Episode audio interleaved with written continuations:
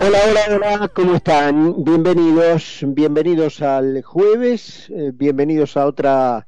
tardecita que estamos compartiendo aquí en concepto hasta las 8 horas de la Argentina, 19, 2 minutos en Buenos Aires, hay 23 grados en la ciudad en este momento em, y em, bueno, como siempre hacemos en estos días, un par de, líneas nomás sobre lo último del Mundial de Fútbol. Em, saben que lo tenemos siempre en las en los posts de Argentina a Ivancito Nordi, pero hoy no, porque no hemos tenido partido de Argentina. Lo tendremos el sábado frente a em, Australia, tal como quedó definido el cuadro ayer. Hoy eh, partidos infartantes hasta el último minuto, obviamente la gran bomba en materia noticiosa del torneo, el hecho de que Alemania vuelve a quedar afuera en una primera rueda de mundial, ya le había pasado en, en Rusia en 2018, ganó su partido, le ganó 4 a 2 a Costa Rica, pero al haber perdido increíblemente 2 a 1 el primer partido contra Japón y empatado con España, no le dieron los números, los alemanes quedaron afuera. Japón da un campanazo en el Mundial ganándole a uno de los candidatos, a España, eh, con una jugada que justamente después se transforma en el gol del triunfo de Japón, muy, muy discutida, Em, llama la atención que con los alardes tecnológicos y de dibujitos animados que han hecho en este mundial a partir de goles en posición adelantada o alegar, digamos, que determinadas posiciones eran fuera de juego para anular goles, em, no haya habido por lo menos en lo que se han mostrado en las imágenes, una mayor definición de dónde estaba la pelota en el centro que termina en el segundo gol japonés. La impresión visual del punto de apoyo de la pelota en el piso es que claramente la pelota está afuera porque la línea de fondo se ve completamente, se ve incluso luego de ello una franja apreciable de pasto y recién la pelota. Pero claro,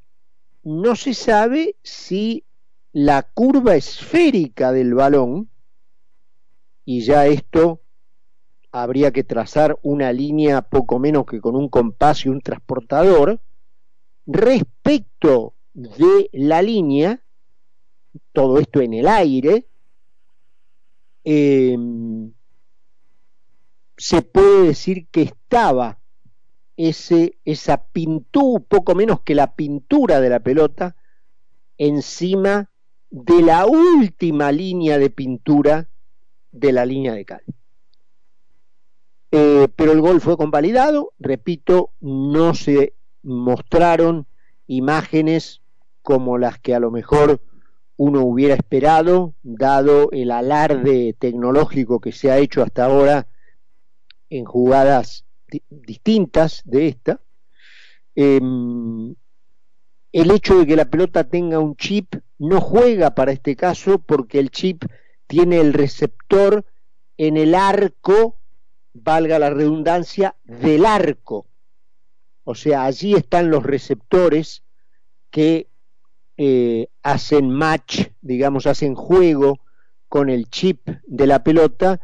para hacerle vibrar al árbitro el reloj y determinar que la pelota traspuso la línea de gol y que entonces se trató de un gol válido. Aquí la pelota traspuso la línea final, pero fuera del arco del arco. De modo que llamó la atención máxime habiéndose tratado a la postre del gol que dejó afuera a una potencia. Se va a hablar bastante del tema español porque eh, paradójicamente por haber perdido el partido, España se encuentra ahora con un camino, siempre se dice en el fútbol aquella frase de que los rivales no se eligen, pero las brujas no existen, pero que las hay, las hay, ¿no? Y los rivales no se eligen, pero si se pueden elegir, se eligen. Y eh, había mucha especulación de que España podría haber entendido que Marruecos, con quien finalmente se va a enfrentar en octavo de final, es un rival más accesible que Croacia, que deberá enfrentar a Japón, que con su triunfo ganó el grupo. Así que un, un final en este grupo de, muchísima especulación hasta el ultimísimo minuto. Ahora quedan las definiciones ya del último grupo para el día de mañana que van a involucrar nada más que por un lado a Brasil, que ya está clasificado, y por el otro lado a Uruguay, que se juega el todo por el todo frente a Ghana en un mal clima del grupo de jugadores y del cuerpo técnico de la selección uruguaya, con lo cual, eh, bueno, habrá que ver qué, qué sale de allí. En materia de actualidad del país, eh, bueno, ha pasado de todo hoy en un día teñido por los escándalos de distinta naturaleza, pero todos escandalosos. Uno de los escándalos va a ser motivo, les recomiendo que se queden para nuestra entrevista de nuestro reportaje con Alfredo Romero hoy. Em, y el otro, que, es de carácter económico y el otro de carácter político que tuvo a la Cámara de Diputados y en especial eh, a su presidente, Cecilia Moró, que lo sigue siendo a pesar de que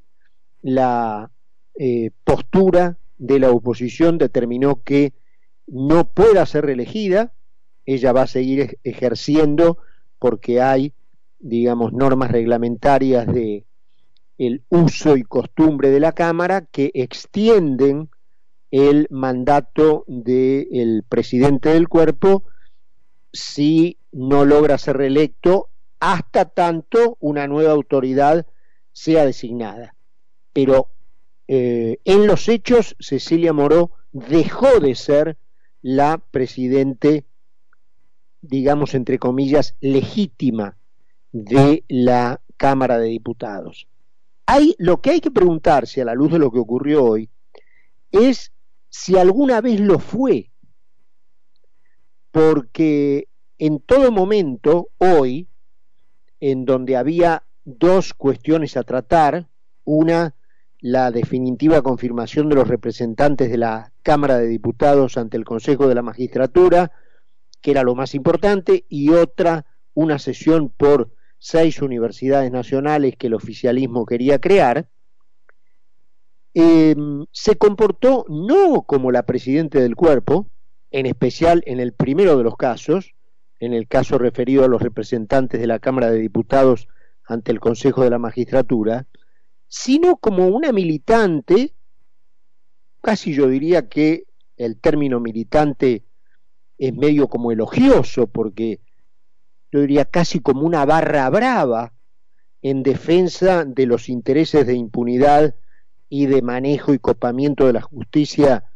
de su jefa política, Cristina Fernández de Kirchner, antes que como una autoridad institucional cuyo poder deriva de lo establecido por la Constitución. Eh, la señora Moró privilegió eh, su carácter, vamos a decir las dos cosas, de militante barra brava, antes que su carácter de presidente de un cuerpo organizado por la Constitución. En tal carácter debía ordenar una sesión que nombrara los representantes de la Casa, de la Cámara de Diputados, frente al Consejo de la Magistratura. para que ese nombramiento, como no le convenía a Cristina Fernández de Kirchner, se pudriera, eh, Cecilia Moró pudrió la sesión. Eh, intentó eh, hacer una jugada ilegítima de producir con una hora y media de diferencia la discusión sin quórum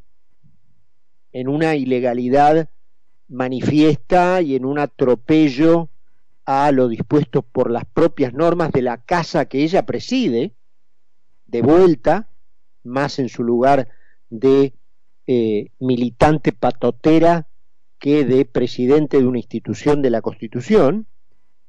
Y en el otro caso, también, en el, eh, cuando ya la, Cámara eh, hacía largo rato que había perdido la, el quórum, intentó, bueno, el planteo, pero la oposición se había retirado por completo y hasta el tablero físico de conteo de los de las bancas ocupadas demostró que la Cámara no tenía quórum para operar. En el medio hubo eh, escenas eh,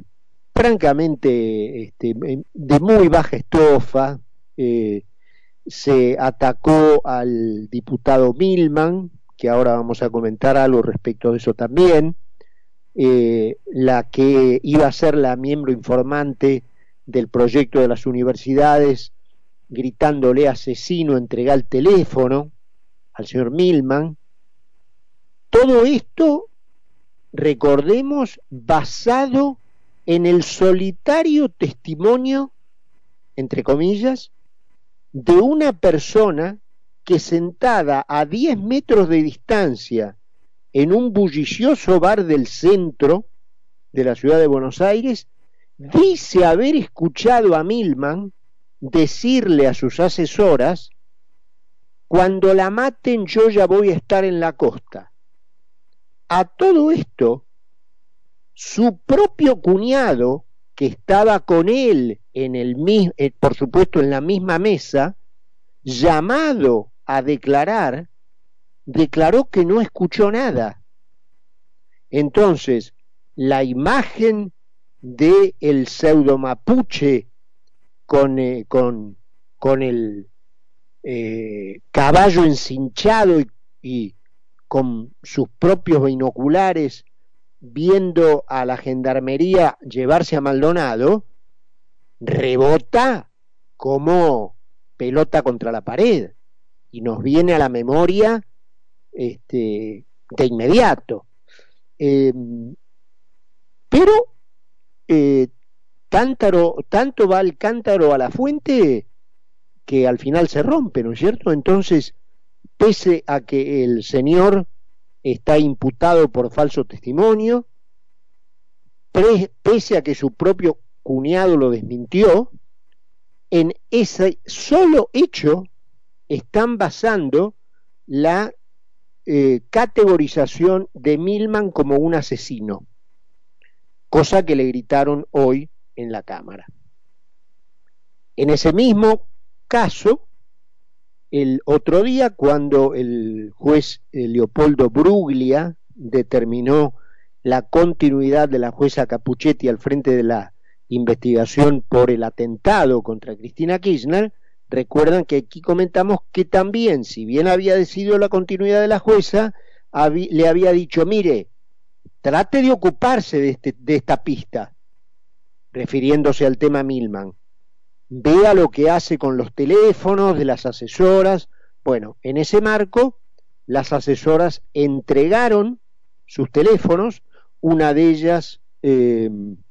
em, declaró que la han perjudicado por todos lados, em, y el diputado Milman todavía no ha sido requerido en el sentido de entregar entregar sus teléfonos. Em, yendo a, a otras cuestiones, quiero ver si esto está si esto está completo, sí, esto está completo. El tema escándalo político está completo. Yendo, escándalo yéndolo al escándalo económico, que repito, lo vamos a tratar más en profundidad en la entrevista, así que solamente una mención, el ministro de Economía, Sergio Massa, produjo hoy un hecho gravísimo, porque el tipo admitió públicamente haber eh, actuado en connivencia con una compañía privada operadora en el mercado de granos para elevar de modo artificial el precio interno de la soja para obligar a los productores a liquidar. Se trata de un hecho gravísimo. Hay un comunicado de Ciara, la Cámara de la, de la Industria Aceitera de la República Argentina, muy fuerte, eh, pero luego, digamos, lo vamos a comentar con Alfredo Romano en nuestra entrevista. Hay un eh, lío en puerta, lío internacional en puerta, en donde eh, no está solo la Argentina y que tiene como protagonista al Mercosur y particularmente al Uruguay. El Uruguay, el presidente eh, Lacalle Pou envió a su eh, canciller, que creo de nombre de pila Fernando, es Bustillo de apellido, eso seguro, a eh, una cumbre en Australia y Nueva Zelanda, en donde en este último país están depositados los documentos del Tratado eh, de, Libre Comercio Transpacífico, que integran, entre otros países, Australia, Nueva Zelanda, México, Chile, Perú, Vietnam, Japón, eh, algo así como el 15% del PBI mundial siguiendo la línea del presidente Lacalle Pou de buscar el interés uruguayo en, lo que hace a la integración mundial, eh, bueno, solicitó las condiciones para eh, ser un signatario del tratado, plegarse al tratado. Eh, ese pedido de invitación le fue aceptado y en lo formal, al menos, el canciller Bustillo firmó un primer paso de incorporación de Uruguay al Tratado de Libre Comercio Transpacífico. Esto originó no solamente en lo que podía darse por descontada, es decir, la posición contraria de la Argentina, porque todo lo que tenga que ver con el intercambio, con el libre comercio, con el progreso, con la integración mundial, con la globalización, son todos anatemas para el kirchnerismo y para el gobierno actual de la Argentina. Pero también reaccionaron en el mismo sentido Brasil y Paraguay, hicieron allí un frente, emitieron un comunicado fuerte contra el Uruguay, contra, eh, no en lo personal el presidente Lacalle Pou, pero sí advirtiendo que van a llevar dentro de los términos del Tratado de Asunción esta cuestión hasta sus últimas consecuencias comerciales y jurídicas. Yo, en lo personal, le deseo toda la suerte del mundo al presidente Lacalle Pou y ojalá se salga con la suya y al precio incluso de eh, salirse del Mercosur. Porque si en definitiva en una noche de decisiones pesadas, el presidente Lacalle Pou tiene que poner en un platillo de la balanza el Mercosur y en el otro el Tratado de Libre Comercio Transpacífico, eh, no creo que tenga muchas dudas eh, si el, el meridiano de la decisión pasa por la pregunta de dónde está el progreso, dónde está el futuro, dónde está el comercio, dónde está la modernidad, dónde está la tecnología, y va a tener pocas dudas la calle Pou respecto de qué platillo de la balanza elegir. Así que por lo menos desde este programa le eh, deseamos la mejor de las suertes al presidente uruguayo en esta eh, rebelión contra los corsets que eh, impiden que las incompetencias de, algunos este, frustren el futuro de los demás. Ojalá que eso no, no ocurra. 7 y, 21 minutos, y 22 minutos se hicieron en Buenos Aires, hay 23 grados en este momento, vamos a ir a la presentación del programa y luego conversamos con nuestro invitado.